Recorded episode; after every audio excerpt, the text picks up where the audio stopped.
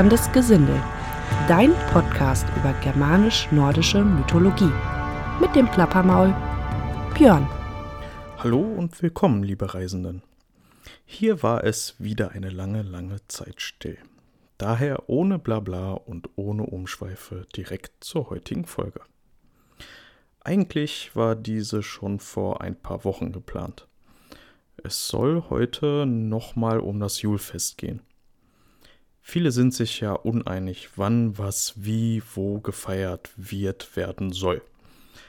Daher würde ich sagen, gehen wir doch mal auf das ein, was wir von schriftlichen wissen und schauen, wo wir enden werden. Also, einen genauen Ursprung zu finden, ist echt schwierig. Was man aber weiß ist, dass die alten Römer das Lichtfest am 25. Dezember gefeiert haben. Es wurde den Gott Zoll gehuldigt, da die Tage wieder länger wurden. Zoll. Hm. Na, welche Göttin wird denn da wieder gespiegelt? Natürlich feierten die keltisch-germanischen Völker ebenfalls dieses Fest. Doch genaueres Belegbares habe ich nicht gefunden. Die erste offizielle Erwähnung steht in der Haraldsquadi, welches um das 9. Jahrhundert geschrieben wurde. Dort wird das Jultrinken erwähnt. Wie wir aber wissen, richteten sich die alten Völker an Mond und Sonne, was auch ein Text aus der Heimskringla belegt. Geschrieben vom allseits bekannten Snorri Sturluson und in der steht, dass drei Opferfeste veranstaltet wurden. Eins der drei ist das Mitwinter und wurde zum Julfest nach der Christianisierung. Und wenn man davon ausgeht, dass Mitwinter zur Sonnenwende gefeiert wurde, sind wir beim 21. Dezember, der Wintersonnenwende. Ab hier werden die Tage wieder länger. Hier wird also auch, wie schon bei den Römern, die Wiederkehr des Lichts gefeiert. Im 10. Jahrhundert beschloss König Hakon der Gute, dass das christliche und heidnische Fest auf dem 25. Dezember stattfinden soll, da er ein gemeinsames Fest wollte.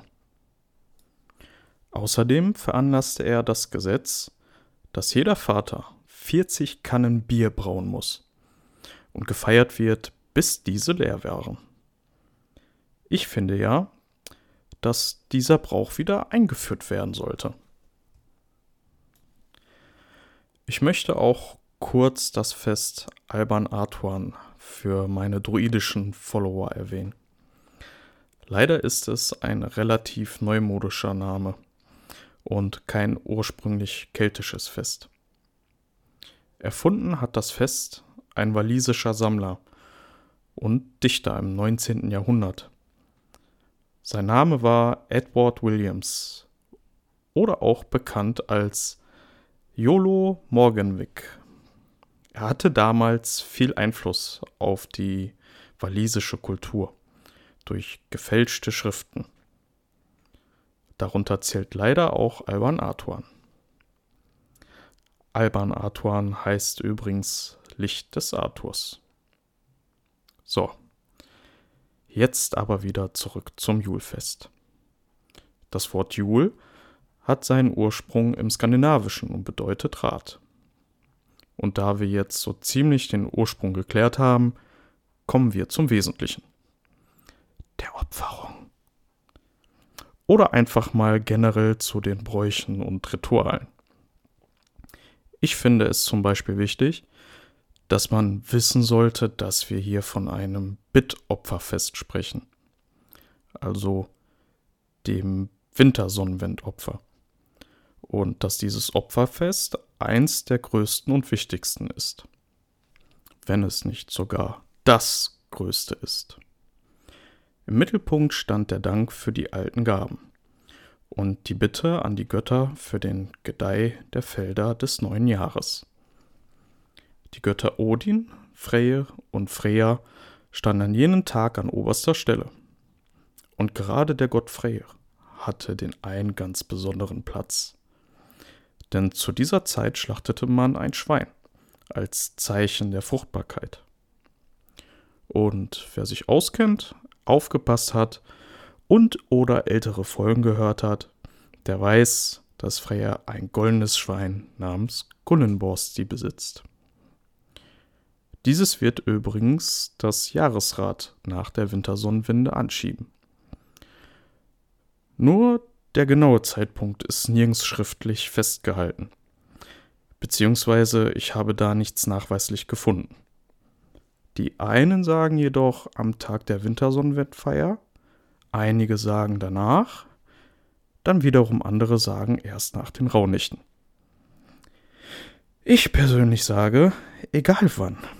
Aber danke, dass du das Jahreszeitenrad aufs Neue anschiebst. Aber auch Thor fand seinen Platz zu jener Zeit, beziehungsweise seine Ziegenböcke.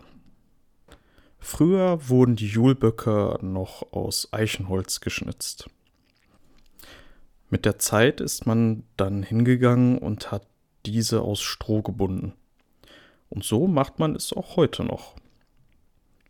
Ein weiterer wichtiger Brauch ist es, ein Feuer zu entfachen. Ist ja auch irgendwo logisch. Schließlich reden wir von einem Sonnenwendfest. Die Dunkelheit schwindet und das Licht nimmt langsam wieder überhand. Alle, die draußen kein Feuer entfachen konnten, taten dies dann drin.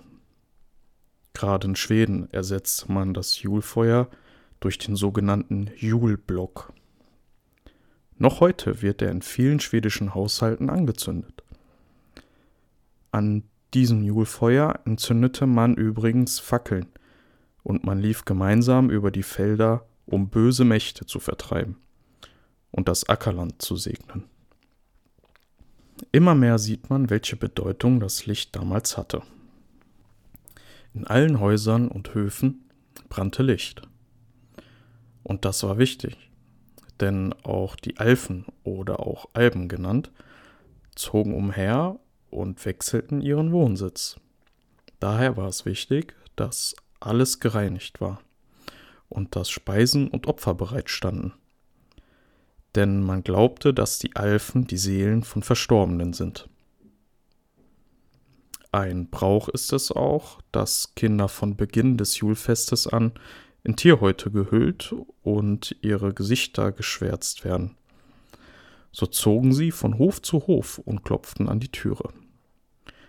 Dieser Brauch des Klopfens wird in Dänemark und Schweden heute noch gemacht und wird Julklops genannt.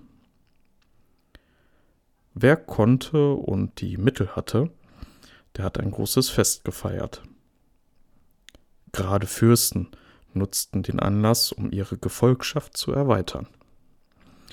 Neben Speis, Trank und festlichen Spielen verteilten oder verschickten die Fürsten Julgeschenke an alte und neue Gefolgsleute, aber auch an andere Adlige. Der heutige Weihnachtsbaum hieß vorher auch Julbaum, ist aber erst nach der Christianisierung erstmalig aufgetaucht und ist ein Zeichen für den Widerstand gegen die eisige Kälte. Aber bevor man sich einen ganzen Baum ins Haus gestellt hat, war es eine heidnische Tradition, sich Wintermaien ins Haus zu holen. Also grüne Äste aus Fichte, Tanne, Kiefer, Eibe, Mistel oder Efeu. Halt alles, was im Winter noch grünt. Dies galt als Zeichen der Fruchtbarkeit, des Lebens und gab Hoffnung auf die Wiederkehr des Frühlings. Kommen wir vom Julbaum zum Julkranz oder auch Jahreszeitenkranz genannt. Denn ursprünglich wurde der gebundene Kranz vor der ersten Sperrnacht gebunden.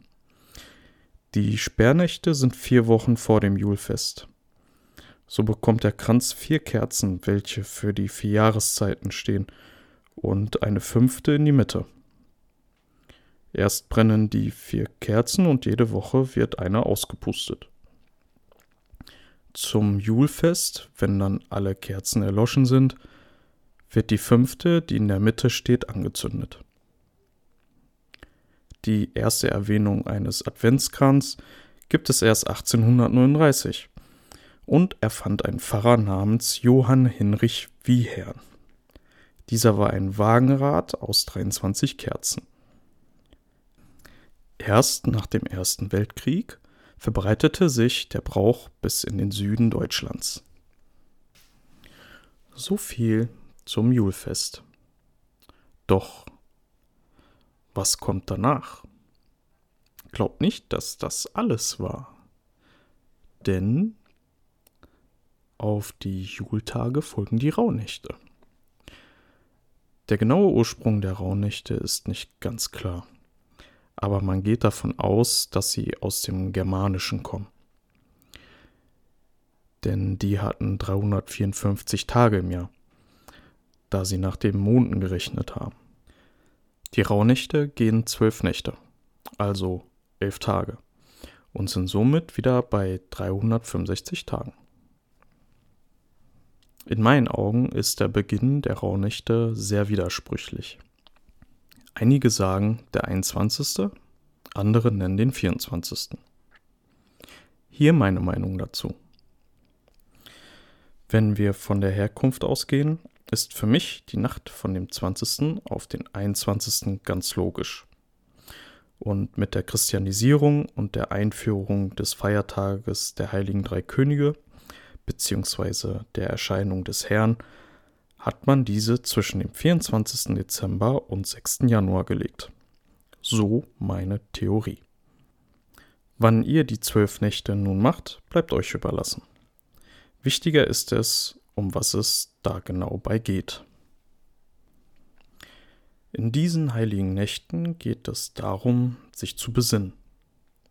Wir halten inne und überprüfen unseren Lebensweg. Zeit und Raum steht förmlich still, sodass wir uns voll fokussieren können. Eine Zeit der Neuorientierung.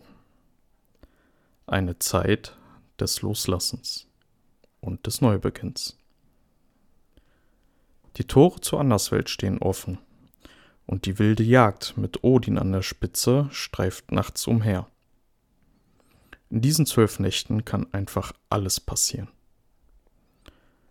Doch schauen wir uns mal erst die Rituale an. Nun ja, einen genauen Ablauf gibt es nicht. Es wird alles mit einer Räuchermischung gereinigt. So wird Schlechtes und Böses vertrieben. Aus Tier, Haus und Kind. Jeder hat da so seine eigene Mischung. Eine Kerze wird angezündet. Sie symbolisiert das wiederkehrende Licht. Es wird orakelt und es wird geweissagt. Gerade die Träume jener Nächte haben große Bedeutung und Kraft. Wer kann und sich erinnert, schreibt sie bitte auf und deutet diese. Ganz wichtig ist auch, keine Wäsche während der Rauhnächte draußen hängen zu lassen. Zur Sicherheit stellt man Odin und seiner Schar etwas Essen und Trinken vor die Tür. Die Fenster sollten nachts verschlossen sein, denn ein Geist könnte sich verirren. Nebensgeister, Odin und seiner wilden Jagd könnten auch Tiere euch ein Zeichen geben. Manche erzählen sogar von sprechenden Tieren. Also wie ich schon sagte, in den Rauhnächten kann alles passieren.